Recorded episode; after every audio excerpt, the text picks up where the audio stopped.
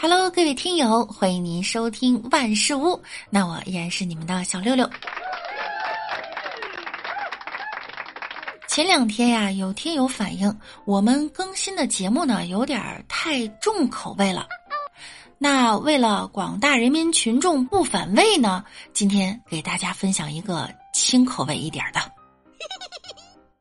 给孩子起名儿，对于一些家长来说呢，是一件极其耗费脑力的事情。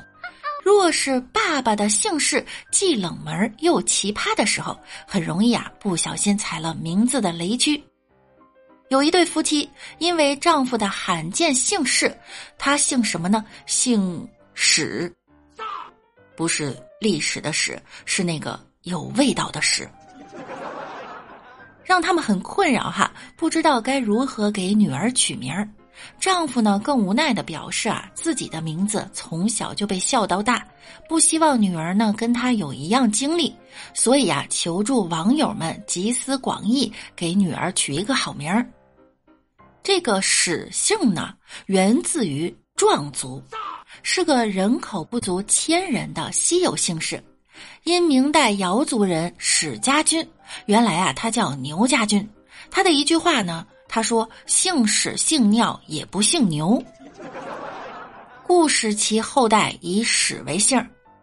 这名父亲呢，从小因为这个姓氏啊被同学取笑。如今他有了自己的小孩不希望啊他跟自己一样有个不快乐的童年。但绞尽脑汁儿就是想不出个好名儿，因此啊，想问问大家该如何取名儿才能让女儿人生虽顺？对此啊，网友们集思广益，但取的名字呢，史爸爸他都不满意，让他很是苦恼。但就在此时啊，孩子的奶奶随口说了一句：“不然就叫史书好了。”他一听，似乎挺靠谱，于是啊，查阅字典。看到“书”字呢，有自由、安然、从容、大方的意思，寓意极好啊，是舒服的“舒”哈。而且呢，还谐音“史书”。这样一来，当别人念到孩子名字的时候呢，就不会把重点放在了“史”上，只会往史书上去联想。为此啊，一家人松了一口气，欣喜道：“这名字好听。”来。各位听友们，你们有什么好名字啊？可以在节目下方评论哈。那说完了下面，我们再来说说上面。不，陕西西安有一位六十岁的耿阿姨，由于空腹吃了两斤山楂，胃里长出了一个鸡蛋般大小、五到六公分的结石。据医生介绍啊，耿阿姨的胃石质地比较坚硬，且胃里已有两处溃疡，就让阿姨喝了几天可乐。可乐中的碳酸氢钠呢，可使植物性胃石部分溶解或变松软。在喝了十桶可乐后，耿阿姨胃石软化，并通过碎石分割后排出。一周后再复查，耿阿姨已经恢复。懂了，吃山楂呀就得配可乐，玩的就是风险对冲。听说呢还有山楂可乐，这食疗真好哈！我感觉这治病过程还挺快乐的。那些爱喝可乐的小伙伴们，这回又有理由了。我们都是吃货啊，馋还懒，懒得做呢就点外卖。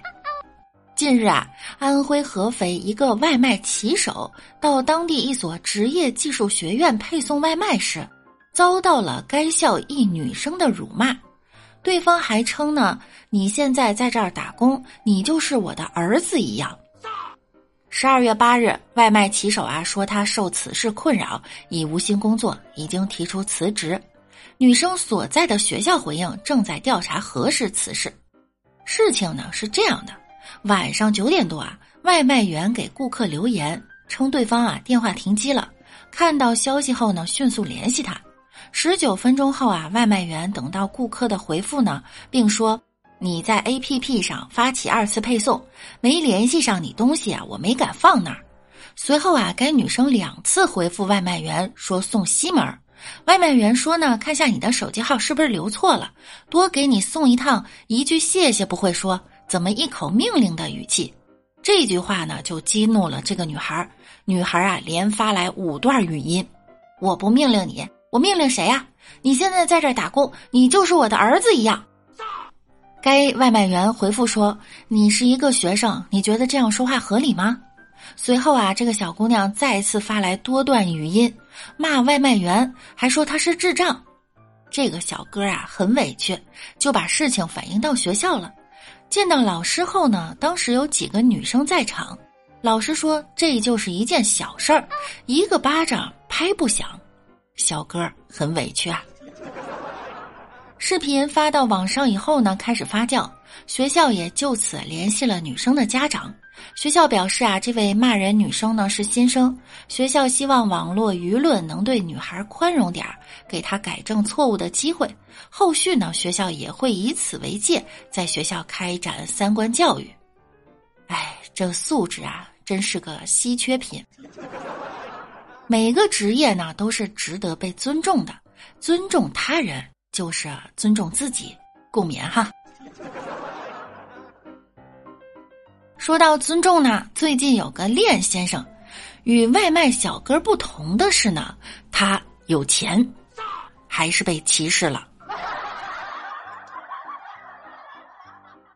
这练先生反映哈，在十二月四日，他在当地万象城的卡地亚专卖店购物时，看中了一款一百多万的胸针儿，但是最后呢，选择了一只价值四十一万三千元的手镯，因此被店员在背后议论他买不起。这款卡地亚手镯啊，材质包括十八 K 玫瑰金、玛瑙、祖母绿和钻石，价值四十一万多。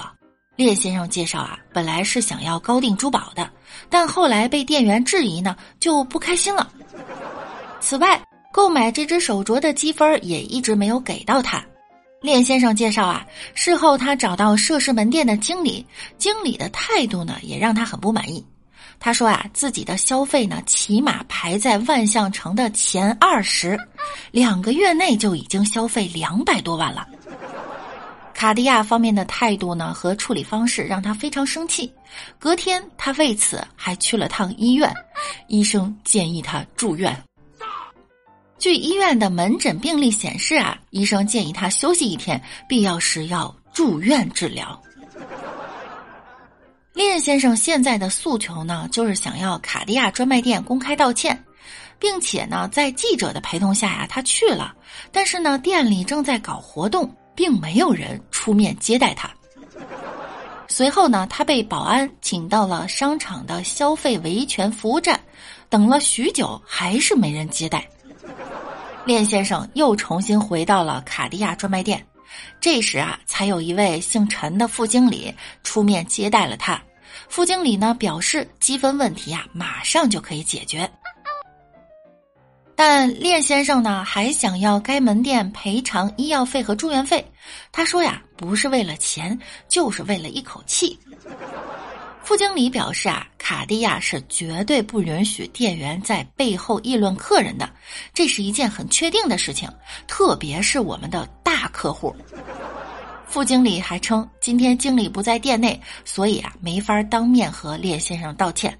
最终，一同前来的朋友搀扶着练先生去了医院。哎，买得起四十多万手镯的人，也会被导购看不起。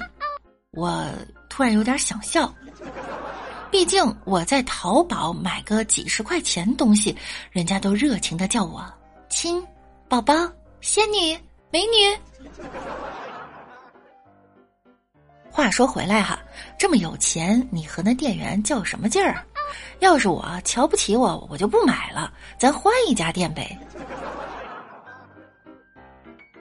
我提个问题哈，大家不要喷我，这么大气性的人怎么能赚到这么多钱呢？